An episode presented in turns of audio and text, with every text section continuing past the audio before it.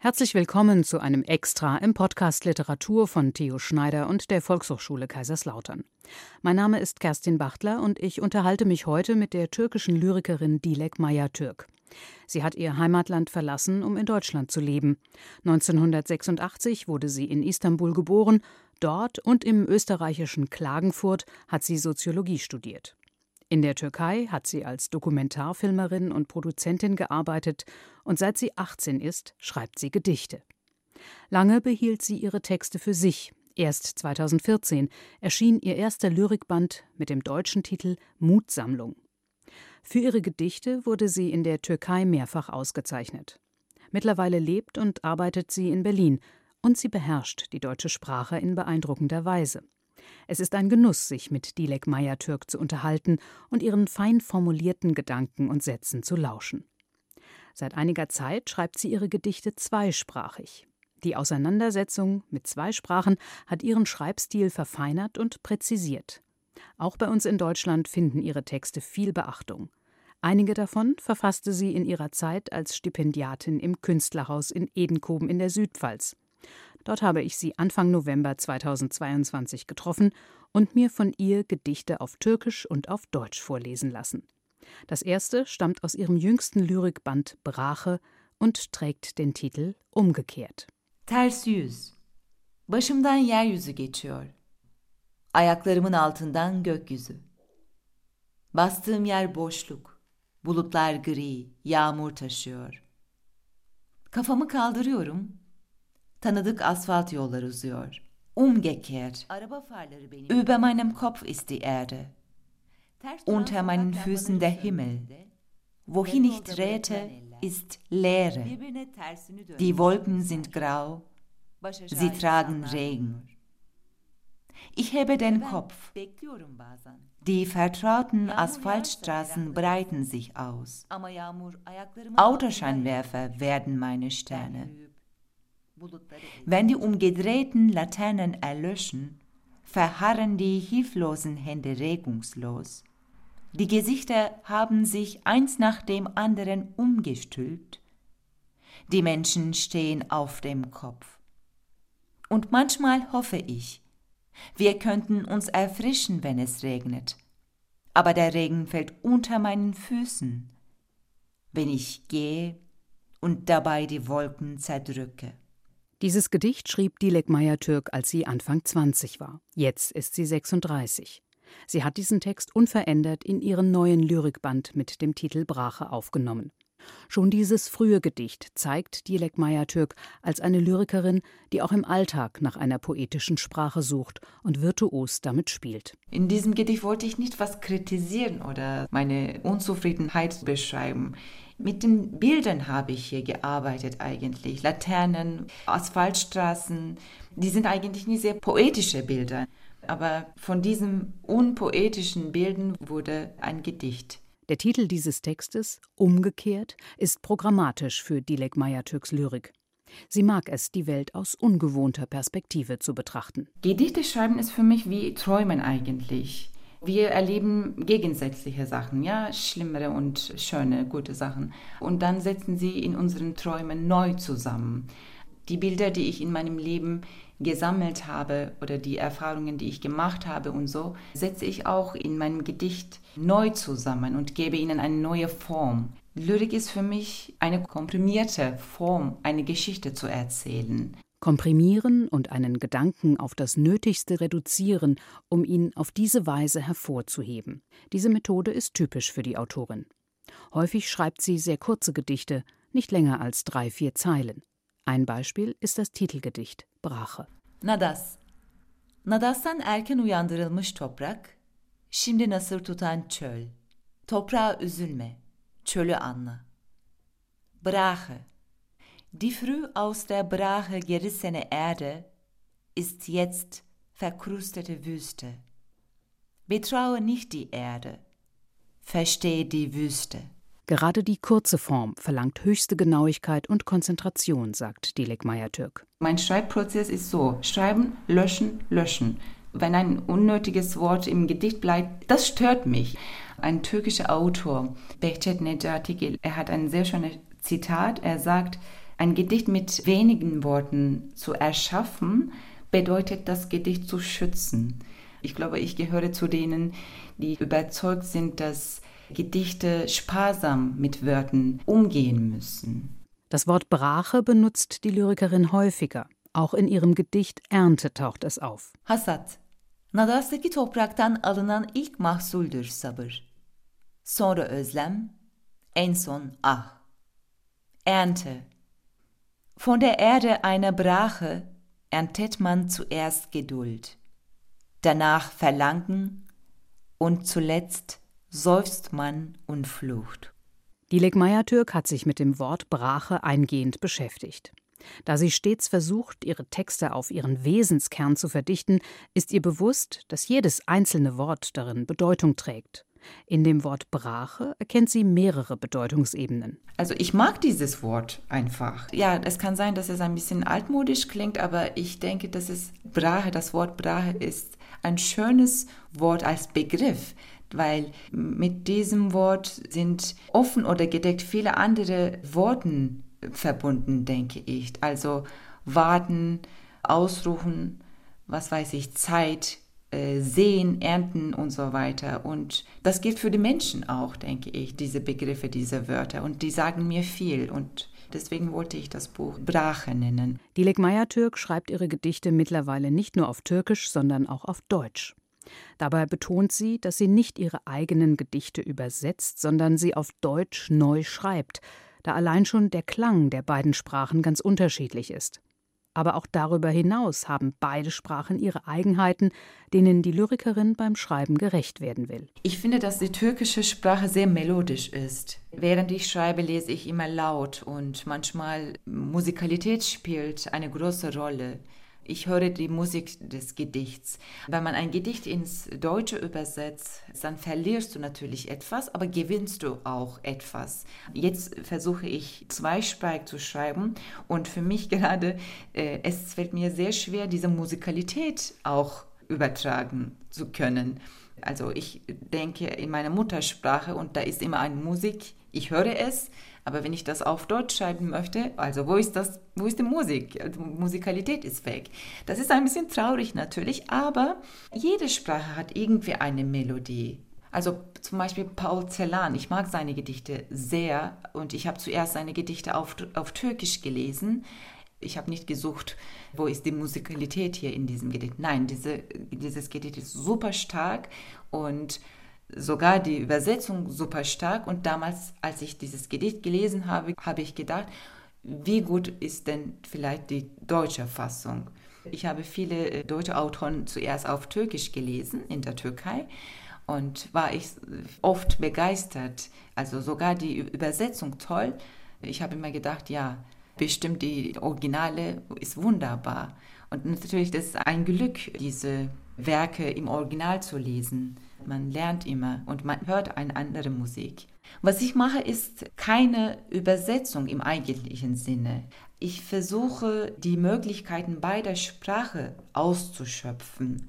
Weil Deutsch zum Beispiel sehr, sehr präzise Sprache ist, manchmal, ich denke, bestimmt gibt es in deutscher Sprache ein Wort für diese Situation. Vielleicht äh, passiert etwas, was sehr kompliziert ist, dann denke ich, bestimmt in der deutschen Sprache gibt es einen Begriff dafür.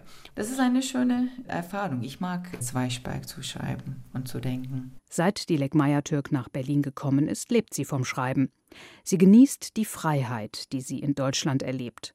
In der Türkei hatte sie als Schriftstellerin eine ganz andere Erfahrung gemacht. Ich habe auch als Filmemacherin, Dokumentarfilmemacherin gearbeitet und ich glaube, diese Zeiten waren sehr gut für mich. Ich war damals sehr kreativ, denke ich, wenn ich heute an diese Zeit denke.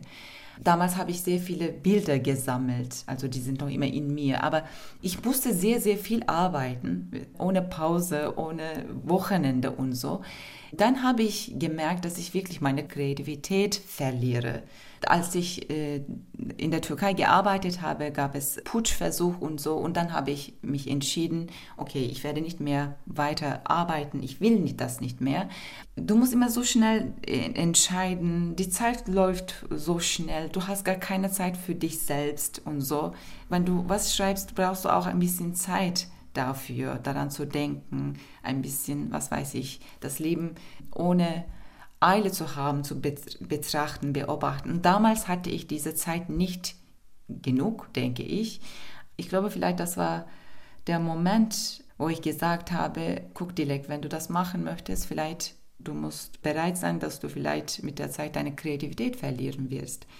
Aber wenn du schreiben möchtest, dafür braucht man auch irgendwie Freiheit. Und das wollte ich. Und dann habe ich mich entschieden, umziehen. Und seitdem ich hier gekommen bin, seitdem ich nach Deutschland umgezogen bin, wurde meine innere Stimme wirklich klarer. Und sie sagt mir, guck, meine Liebe, du möchtest einfach nur schreiben, dann mach das. Bei einer Lyrikerin, die aus einem Land wie der Türkei stammt, das von einem umstrittenen Regime geführt wird, liegt es nahe, politische Hintergründe in ihren Texten zu suchen. Zumal Dilek Mayatürk die Ehefrau des deutsch-türkischen Journalisten Deniz Yücel ist, der in der Türkei wegen angeblicher Terrorpropaganda im Gefängnis saß.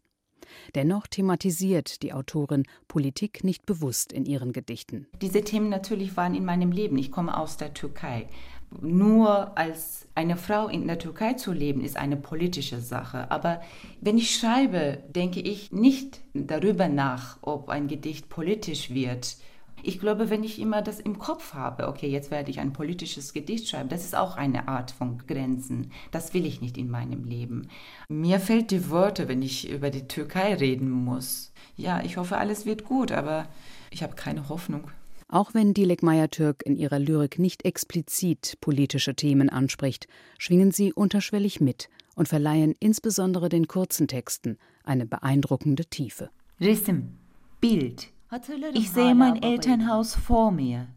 Meine Kindheit und meine Jugend springen Hand in Hand aus dem Fenster. In ihrem jüngsten Lyrikband versammelt Dilek Meyer-Türk Gedichte aus den vergangenen 15 Jahren. Dabei sind auch ganz alte Texte, die sie mit Anfang 20 schrieb, zum Beispiel das Gedicht Nach dir. Senden sonra. Senden sonra yıldırım gibi düştüm kendi hayatıma. Önce bir ışıktım. Sevindim. Sonra zor yetiştim. Yine kendi imdadıma. Nach dir. Senden sonra dişlerim döküldü. Nach dir schlug ich wie ein Blitz in mein eigenes Leben ein. Zuerst war ich ein Lichtschein. Ich freute mich. Danach fiel es mir schwer, mir selbst zu Hilfe zu kommen. Nach dir fielen mir im Schlaf stets die Zähne aus. Jeden Morgen wurde mein Gesicht frisch verknotet. Mit einem unsichtbaren Faden nähten sie meine Lippen zu. So verstummte ich dann eben. In einem falschen Lächeln liegt jetzt meine ganze Freundlichkeit. Wie eine billige Anstecknadel habe ich es in mein Gesicht gehakt. Nach dir ist mir kein Ort geblieben, zu dem es mich hindrängt, und nichts, was mich anschreibt. Der Zweig eines Baums ließ mich an dich denken, jetzt stell du dir vor, wie der Wald aussieht. Es fiel der Lyrikerin nicht leicht, ihre alten Gedichte für die jüngste Veröffentlichung auszuwählen. Auch wenn sie dafür vor vielen Jahren schon Preise gewann, ist sie immer noch nicht ganz damit zufrieden. Dilek Meyer-Türk selbst ist ihre schärfste Kritikerin. Ich bin nicht sehr freundlich mit meinen alten Gedichten, ehrlich gesagt. Ich finde, wenn ich meine alten Gedichte lese, fühle ich mich irgendwie unwohl, weil ich denke immer, äh, ich hätte das auch anders formulieren können. Vielleicht heute würde ich das nicht so schreiben und so. Aber ich habe irgendwie dafür auch eine Lösung gefunden. Ich sage mir das immer, Hallo Dilek, du hast das vor 18 Jahren geschrieben. Damals hast du so gedacht, damals warst du so jung und wütend und talala. Jetzt bist du jemand anders, du bist jetzt Erwachsene und so. Weil ich glaube, es gibt auch die Gedichte, die ich nicht sehr gut finde. Ja, ganz ehrlich.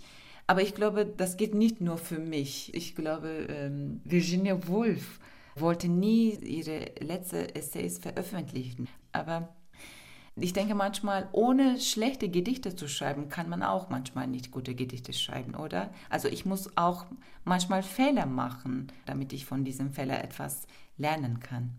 Einen ihrer jüngsten Texte hat Dilek Meyer-Türk während ihres Aufenthalts im Künstlerhaus in Edenkoben verfasst. Sie hatte zuvor ein Sachbuch über Fische gelesen. Ihre Eindrücke aus dieser Lektüre hat sie in ihrem Gedicht Vorstellungsgespräch in eine traumartige und witzige Szene einfließen lassen. Vorstellungsgespräch. Wurde gefragt, was sind Ihre Ziele im Leben? Ich will erfahren, wie ein Hornhecht das Meer zunäht, mit zwei Stricknadeln an seinem Maul. Ich will sehen, dass zwei Pinguine einander umarmen. Drei wären natürlich besser. Ich will die Schlucht mit ihrem Abgrund lieben und schreien, die ist vergeben, die ist vergeben, ist vergeben, vergeben, vergeben. Ich will mein Echo auf mich beziehen. Die Alm liegt hoch. Man steigt zu ihr nicht runter, sondern rauf. Das will ich der Alm sagen.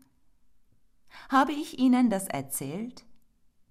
Oh, Herr Edner, sagte ich, als ich diesen erhabenen Berg sah. Stromboli war eine aufbrausende junge Frau. Ich erkannte es an ihrem roten Rock. In einer Grube will ich auf den Zusammenbruch warten. Wissen Sie, der Fisch panzert sich mit seinen Schuppen, der Mensch mit seinen Sünden. Und es wäre gut zu wissen, ist der Petersfisch glücklicher, wenn wir ihn Heringskönig nennen?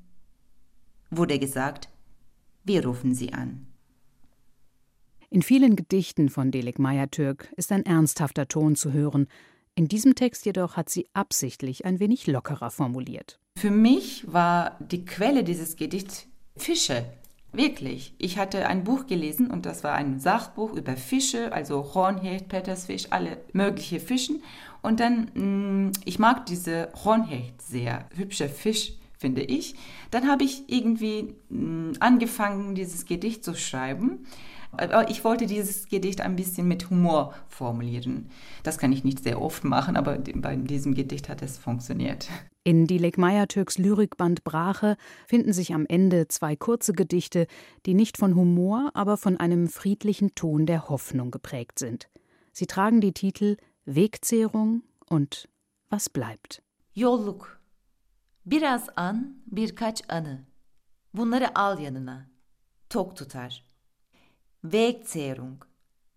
Einige Augenblicke, ein paar Erinnerungen. Nimm sie mit. Sie halten dich satt. Geriye kalan. Yüzünü yüzüme sürdüğüm gökyüzü, üflüyorum kalan zamana. Kara hindiba gibi dağılsın düne. Elini elime aldığım toprak, eğilip de öptüğüm hep sana koşar. Was bleibt? Unter dem Himmel, wo ich dein Gesicht auf mein Gesicht legte, puste ich in die verbliebene Zeit. Wie Löwenzahn soll sie ins Gestern stieben. Von der Erde, auf der ich deine Hand in meine Hand nahm, auf der ich mich beugte und küsste, eilt alles zu dir. Dilek Meyer-Türk hat ihren Lyrikband Brache 2020 im Hansa Verlag Berlin veröffentlicht. Und das war das Extra mit der türkischen Lyrikerin Dilek Meyer-Türk im Gespräch mit Kerstin Bachtler im Podcast Literatur von Theo Schneider und der Volkshochschule Kaiserslautern.